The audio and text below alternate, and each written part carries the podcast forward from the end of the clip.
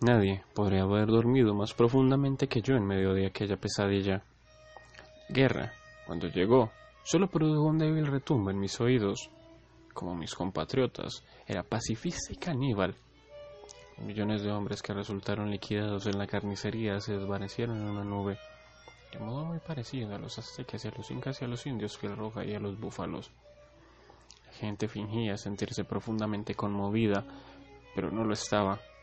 Simplemente estaban revolviéndose espasmódicamente en su sueño. Nadie perdió el apetito, nadie se levantó a tocar la alarma contra incendios. El día que me di cuenta por vez primera que había habido una guerra fue unos seis meses más o menos después del armisticio. Fue en un tranvía de la línea que crucé la ciudad por la calle 14. Uno de nuestros héroes, un muchacho de Texas, con una ristra de medallas en el pecho, vio por casualidad a un oficial que pasaba por la acera y se puso furioso. Él mismo era sargento y probablemente tenía razones poderosos para sentirse ofendido. El caso es que la vista del oficial lo puso tan furioso que se levantó de su asiento y empezó a despotricar a gritos contra el gobierno, el ejército, los civiles, los pasajeros del tranvía, contra todo el mundo y contra todo. Dijo que, si hubiese otra guerra, no lo podrían arrastrar a ella ni con un tiro de veinte mulas. Dijo que, antes de ir él, tendría que ver muertos a todos y cada uno de los hijos de puta. Dijo que le importaban tres cojones las medallas con que lo habían condecorado y, para demostrar que hablaba en serio, se las arrancó y las tiró por la ventanilla. Dijo que, si volvía a verse alguna vez en una trinchera con un oficial, le dispararía por la espalda como un perro sarnoso, y que eso iba también por el, por el general Perchin o cualquier otro general. Dijo muchas más cosas, con algunas blasfemias que había aprendido del otro lado del charco, y nadie abrió el pico para contradecirle.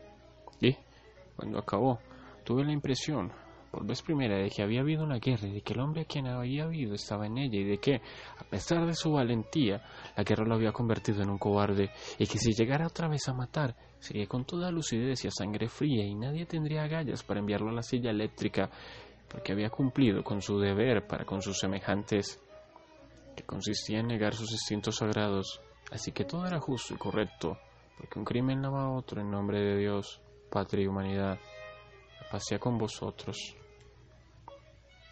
Este, este pasaje es de Trópico de Capricornio, de Henry Miller, y habla de, de, un, de un testimonio que dice él haber escuchado de la Segunda Guerra Mundial de un, de un hombre que participó en ella y que bueno fue ascendido al grado de oficial en la misma y que fue condecorado no sé por lo demás si sea cierto si sea verídico Henry Miller mezclaba en sus en sus relatos eh, cuestiones autobiográficas pero también metía sus, sus mentirillas cierto sus, sus ficciones ficcionaba aquello que le había sucedido o lo exageraba o le quitaba en fin.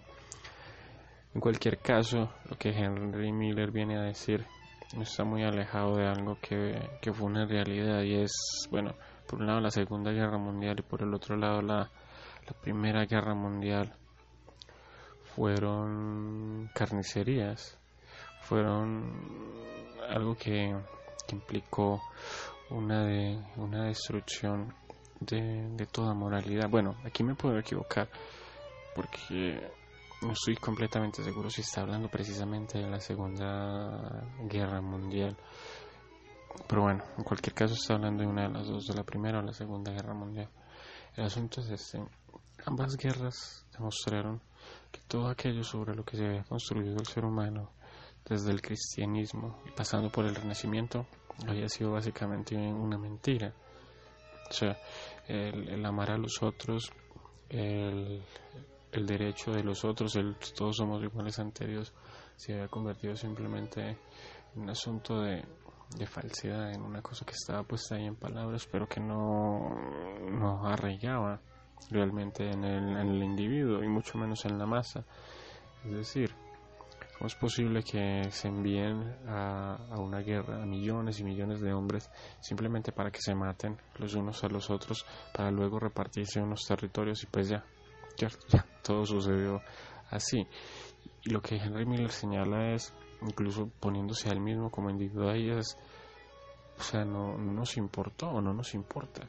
Y básicamente es lo mismo que sucede en este momento, ¿cierto? No nos importa a ninguno nada de lo que está sucediendo en el mundo, ¿cierto? El mundo es un gran desastre, una gran masa caótica que simplemente nosotros seguimos ahí en, en ese mundo y eso pareciera ser la pareciera ser la condición humana, pareciera ser lo más normal, o así al menos es como lo queremos, como lo queremos creer, porque tendemos a,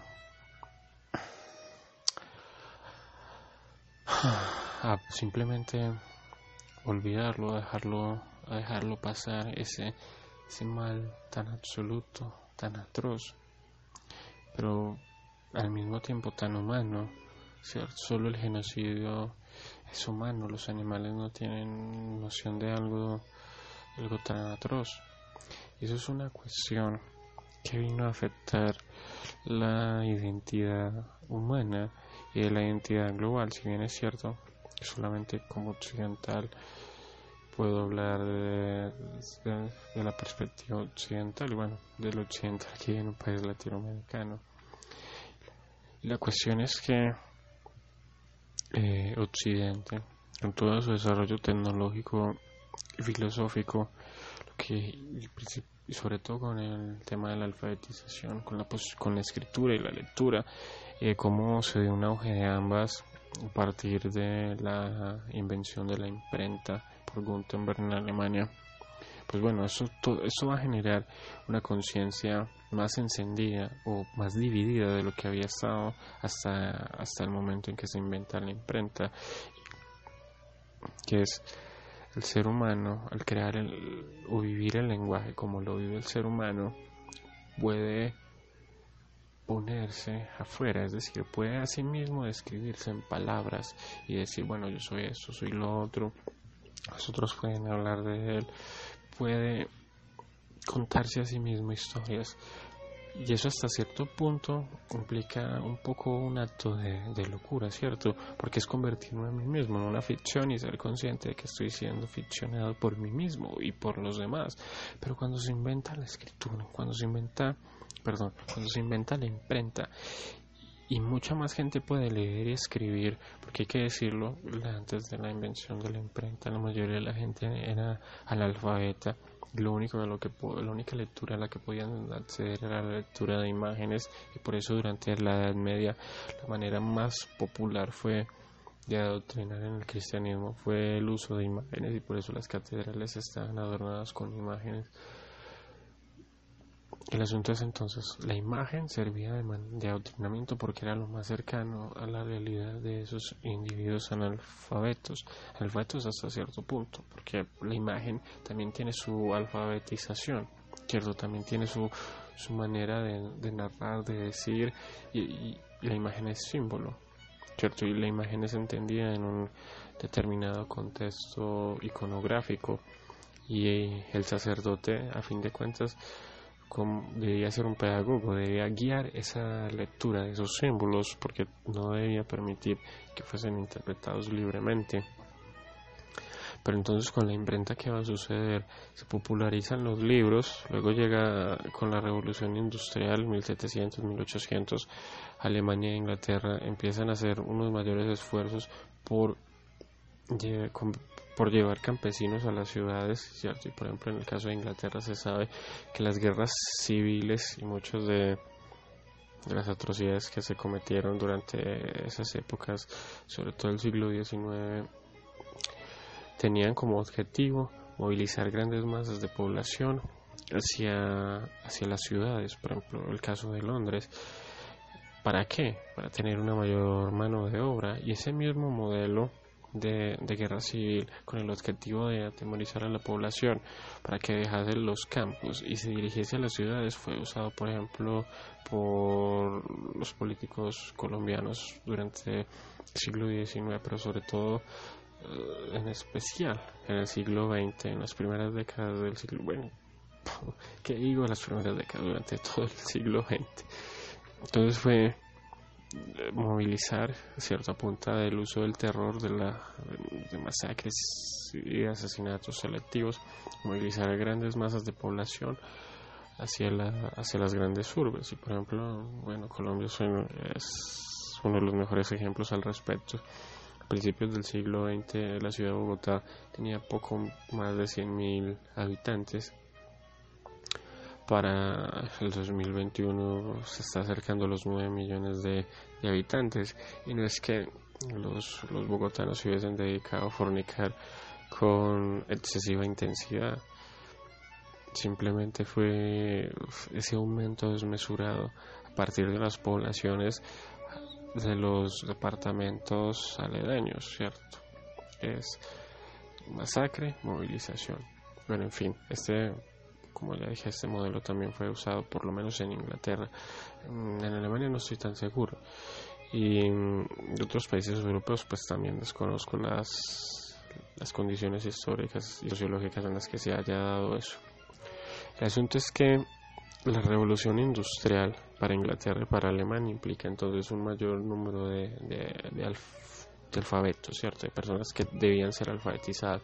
Entonces, estas personas se mueven hacia las ciudades, al menos en el caso de, Inglaterra, y en general se van creando escuelas, se crean luego los institutos o colegios, como se llaman en cada país, y, finalmente las universidades, ¿cierto? No es que esos sitios no existiesen antes, simplemente se, se crean más. Bueno, por lo menos el concepto de escuela no lo conozco completamente, o sea, no, no estoy seguro en qué momento apareció. Se supone que parece precisamente como lo conocemos hoy en día con la revolución industrial, porque antes los que podían acceder a las universidades eran los hijos de aquellos que se podían permitir pagar universidades y lo más normal antes de eso era tener un tutor, ¿cierto? O sea, alguien que le, enseñase como ciertas las, las materias básicas y luego ya ese individuo ingresaba pues a una universidad, no había como un proceso tal como el conocemos hoy en día. El asunto es que se entra a la escuela, se entra para aprender a leer y escribir, también para aprender matemáticas, fundamentalmente esas son las tres áreas, o más bien el lenguaje y matemáticas son las dos áreas que se deben de, aprender y que van a servir como base para cualquier otra para cualquier otra clase de conocimiento, ya sea eh, filosofía, ya sea ingeniería, ya sea artes, ya sea negocios, es saber leer, escribir y matemáticas es fundamental. Y entonces, ¿qué sucede con cuando obtienes una población que aumenta en sus conocimientos? Pues de esa población va a aumentar también en sus, en sus temores, en sus dudas, en la medida en que aprender es también es dudar, ¿cierto? Porque cada que se aprende, algo entiendes que algo no que creías no era como lo pensabas. Entonces tus conocimientos van a implicar duda. No estoy diciendo que todos y cada uno de aquellos que entraron en las escuelas se convirtieron en filósofos pero eran seres humanos es decir, tenían, sentían angustia y, y pensaban y tenían ideas así no fuesen las más sofisticadas que quiere decir que muchas veces personas que no son supuestamente pues que no son las más dotadas logran tener ideas muy lúcidas muy brillantes. Así que simplemente un aumento en, en esas dudas y en esos conocimientos y, es, y uno aumentaba al otro. Y en líneas generales la alfabetización va a provocar lo que señaló Macharman Lujan y es la locura o la manifestación de la locura, pero como esquizofrenia. Esquizofrenia simplemente viene a decir que hay una incisión, una división en la, en la cabeza del individuo, en su manera de pensar, en su manera de comprender.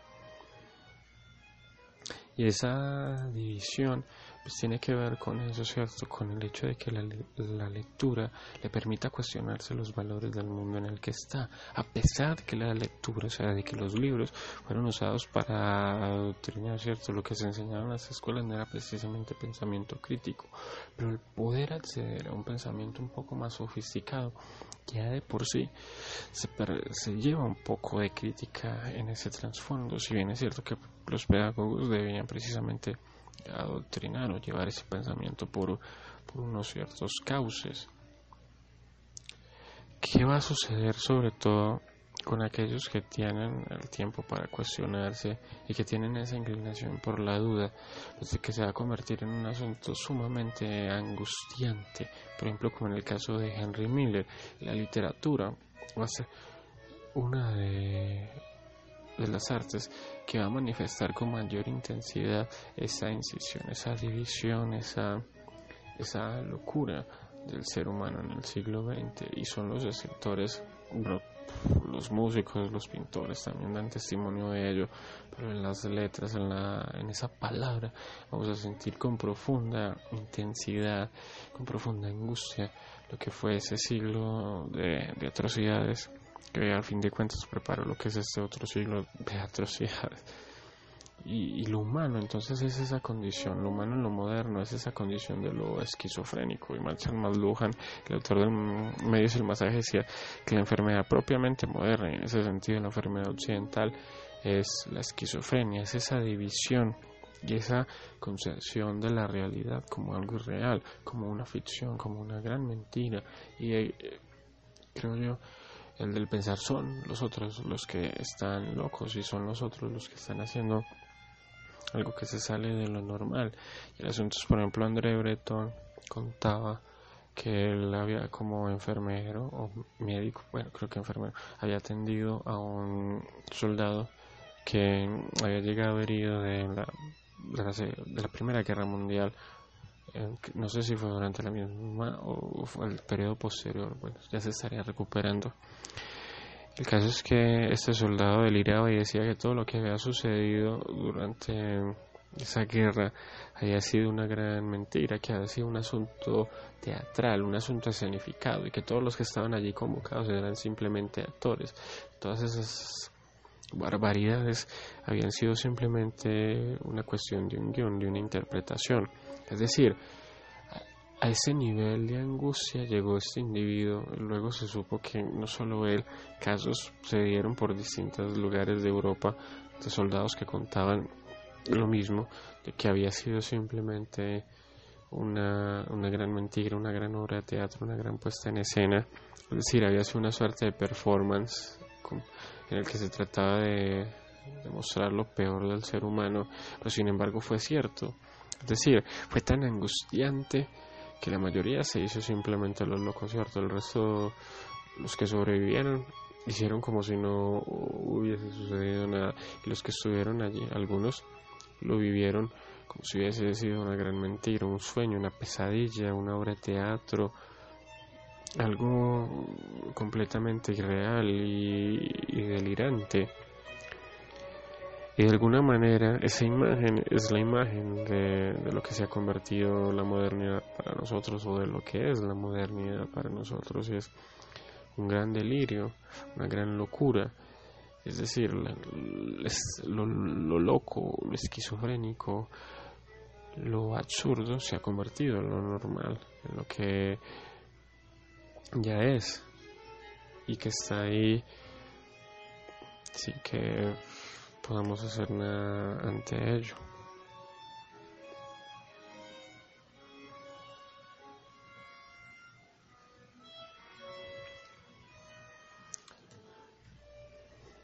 Les voy a leer la, etimología de la palabra esquizofrenia.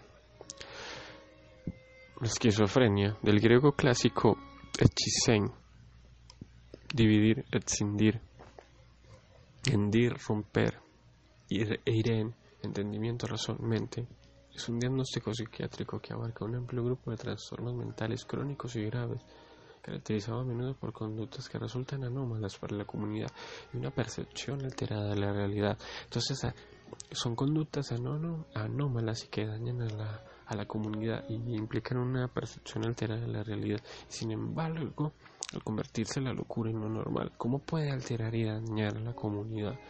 Es decir, lo normal se ha convertido en, el querer dañar y en el hacer daño a la, a la comunidad. Y los locos, los genocidas que están en el poder, son los que más daño le hacen a la comunidad y sin embargo se mantienen allí en el poder. Es decir, la sociedad ha aceptado o hemos aceptado ese, ese mal Y eso habla de, de lo enfermos que estemos. Y el asunto entonces es que el delirio en el que estamos vividos, en el que nos hemos embarcado,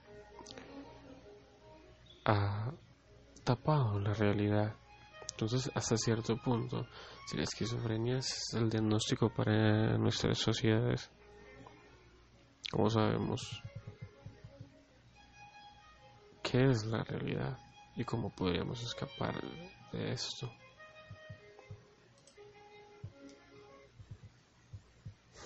En general, los movimientos políticos del siglo XX lo que hicieron fue tratar de darle una respuesta a eso, si bien no se lo cuestionaban así, si bien decían, bueno, estamos locos, entonces tratemos de darle una respuesta a esta, esta locura. Pero en líneas generales, un tema que, que recorrió las doctrinas políticas europeas era de la, la condición, la idea de que el ser humano había llegado a un momento de un desmoramiento moral y todos los movimientos trataban de hacer algo con eso, ¿cierto? El nazismo, el nazismo pretendía ser una especie de medicina para, para la sociedad alemana, darle una solución a los problemas que habían aparecido con la modernidad. Y lo mismo el socialismo en el caso de Rusia. Es decir, aparecen como una medicina, aparecen como una terapéutica que debe mantenerse en el tiempo, que debe ser asumida como la cultura ideal, como la cultura correcta, que va a permitir solucionar el mal del ser humano. Y sin embargo, ni, la un, ni el nazismo ni el socialismo lograron erradicar el mal en sus comunidades y muy bien sucedió todo lo contrario. O sea, el, nazismo en su búsqueda de, erradicar el mal, ese mal que estaba en ellos, ¿cierto? El odio, la rabia, el miedo, los sentimientos de frustración, los deseos de muerte, todo el asunto erótico de la perversión, todo aquello se lo adjudicaron a, los otros, se lo adjudicaron a los gitanos, se lo adjudicaron a los judíos, se lo adjudicaron a los eslavos, es decir, cogieron a esos otros como chivos expiatorios y pretendieron descargar todo lo que ellos no podían aceptar en sí mismos. Fue un asunto maniquio, fue un asunto de nosotros somos los buenos y todo aquello que es malo está es en otros.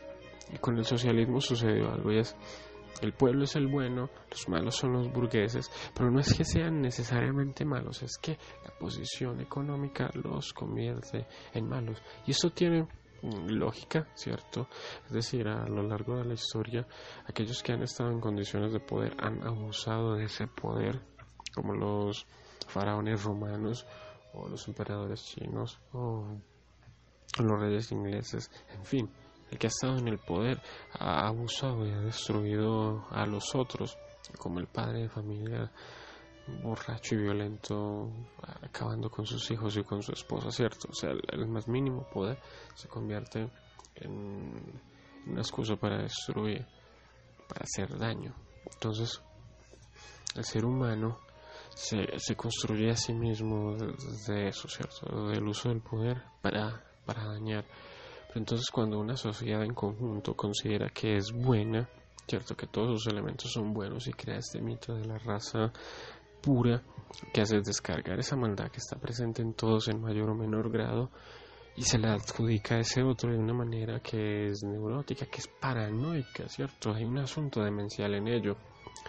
Y lo que hace para tratar de eliminar ese mal del mundo es hacerlo de una manera fáctica con hechos, es decir, asesinando. Y el homicidio en masa de los nazis no viene a ser sino más que la manifestación de todo ese odio y el culmen de esa obsesión por eliminar el mal, pero negándolo en sí mismo, ¿cierto? Atribuyéndoselo a otro.